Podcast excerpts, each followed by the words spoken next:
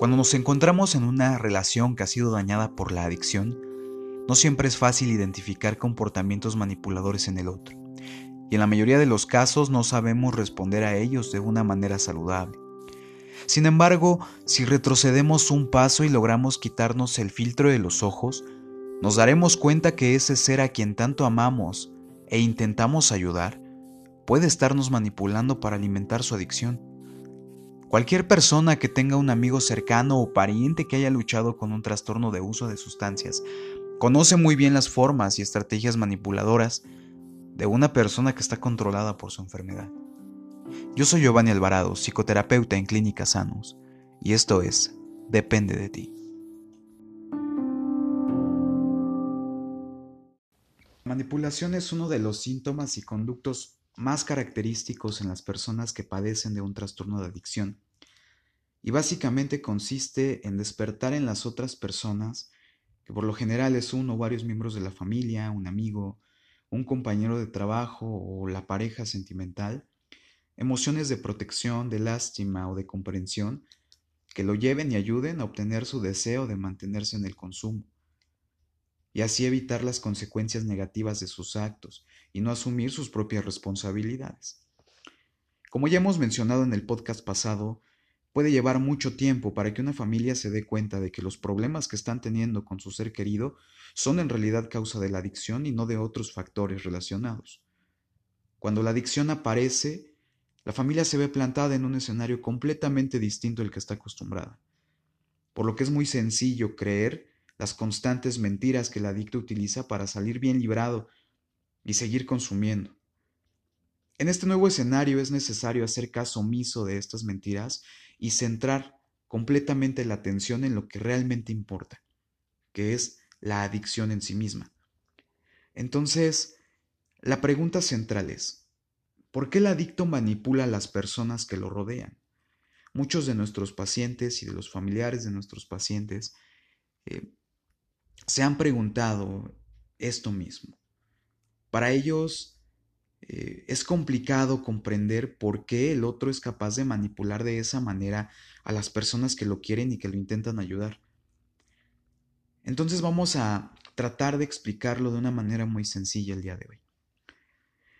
En cierto modo es como si el adicto desarrollara ciertas habilidades especiales en comparación con una persona, por así decirlo, común. La mente del adicto se convierte en una especie de sirviente de las drogas. Las drogas controlan cada aspecto de la vida de esta persona. El adicto se siente tan impulsado a seguir consumiendo que las mentiras y la manipulación se convierten en un asunto de rutina y en una de las estrategias por excelencia para seguir perpetuando su consumo. No es raro realmente que el adicto experimente esa impotencia interna de sentirse controlado por la necesidad intensa de consumir, por lo que en muchas ocasiones intentará compensarlo manteniendo el control tanto de su entorno como de quien lo rodea y de las situaciones que, suscitan a su alrededor. Así él, puede sentir eh, cierto grado de control en sus manos que contrarreste la impotencia de seguir consumiendo. Conforme va avanzando la adicción, el adicto se convierte en un experto mintiendo para escapar de las situaciones difíciles a las cuales se enfrenta, situaciones que en gran medida son consecuencia de su propio consumo. Saben cómo manipular la situación cuando alguien trata de salvarles la vida, culpándoles de ser eh, la razón por la cual eh, él está abusando de las drogas y justificando todo tipo de comportamiento manipulador a través de sus intensos anhelos eh, porque las cosas, las personas y el mundo que lo rodea sean exactamente como él quiere que sea. Eh, pueden hacer realmente cualquier cosa por obtener la dosis que ellos desean, utilizando su necesidad como el justificante perfecto para pues hacer uso de todas las estrategias de manipulación que encuentren a su alcance.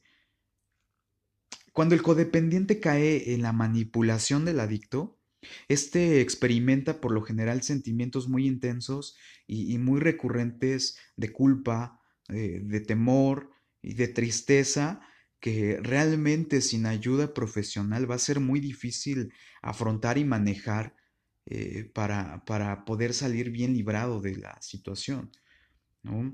Eh, estos sentimientos irán en aumento, al igual que la misma adicción, hasta llegar al punto de desgastar emocionalmente a la familia entera, generando cada vez mayores problemas. Como familiares de un adicto debemos comprender dos cosas muy importantes. La primera es que el consumo de drogas eh, produce un deterioro no solamente físico, sino un completo deterioro tanto moral como ético. Y la segunda es que las ansias por consumir pueden ser tan fuertes y tan abrumadoras que la persona se siente como loca, justifica totalmente lo que dice o hace con tal de que los demás lo dejen en paz, para así poder continuar consumiendo. Para él hacer esto es tan esencial como respirar, es algo que necesita para poder vivir, ya que la droga está controlando toda su vida.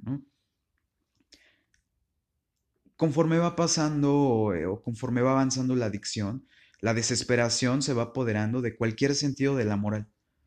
La necesidad física y psicológica por consumir es demasiado intensa. La obsesión por otra dosis supera los pensamientos, las conductas y los deseos del adicto hasta que lo consume por completo. Ya en este desesperado estado realmente importa muy poco o nada eh, todo lo que pueda estar alrededor, con tal de seguir consumiendo, eh, incluyendo aquí pues el, el, bienestar de la familia entera, ¿no? El impulso por mantener a los demás alejados de él y que interfieran en que tome su próxima dosis es demasiado fuerte. Lo que la persona adicta no parece darse cuenta es que la manipulación y la mentira tiende a caer en ciertos patrones. En, otras palabras, pues eh, las mentiras y la manipulación son muy similares de una situación a otra eh, de un escenario a otro y de un adicto a otro. Podemos ver patrones conductuales eh, casi idénticos en cada uno de ellos. Entonces, en este, en este punto, hacerle frente a las habilidades manipuladoras de la adicción, pues realmente no es una tarea sencilla. Eh, resulta complicado sin la dirección adecuada y sin el apoyo profesional adecuado. En primer lugar, debemos aprender a reconocer las técnicas que el adicto utiliza para manipularnos. Entre las más comunes que podemos encontrarnos, pues es, por ejemplo, el intentar hacer sentir culpable al otro de su adicción, ¿no? Y escuchamos cotidianamente frases como, eh, pues tú decidiste, por ejemplo, ¿no? Tú decidiste divorciarte de mi papá, ¿no? Eh, tú no me das la atención que necesito, nadie me quiere, me, me, siento muy solo o simplemente se calla, ¿no?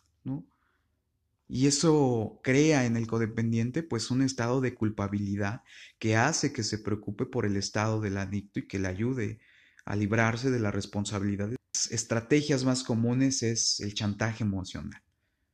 Me voy a ir de la casa si no me dejas en paz, por ejemplo. No me volverán a ver aquí. Ya no les voy a dar más problemas. Eso hace que se mueva emocionalmente el codependiente, que empiece a crear temor acerca de, los, de las posibles conductas, muchas veces autodestructivas o amenazantes hacia otros contextos, hacia las demás personas, eh, que haga que el, codependiente pueda bajar la guardia y ceder ante los, los chantajes del otro. Por supuesto, todas estas eh, estrategias que el adicto va a implementar están fundamentadas en la mentira. Para todo van a mentir. En muchas ocasiones llegan a extremos impresionantes en las cuales creen sus propias mentiras. Por eso es importante que nosotros como familiar de, de, una persona con un trastorno de adicción estemos al pendiente y podamos reconocer estas, estas, estos chantajes y estas formas manipuladoras que, que el adicto va a implementar para poder perpetuar su consumo.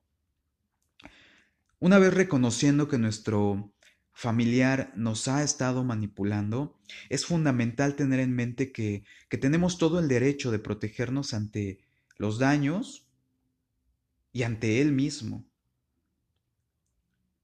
Nosotros estamos en la posición o, o, en todo el derecho para podernos defender y para podernos proteger de los daños tanto físicos, emocionales y mentales que Él pueda causarnos.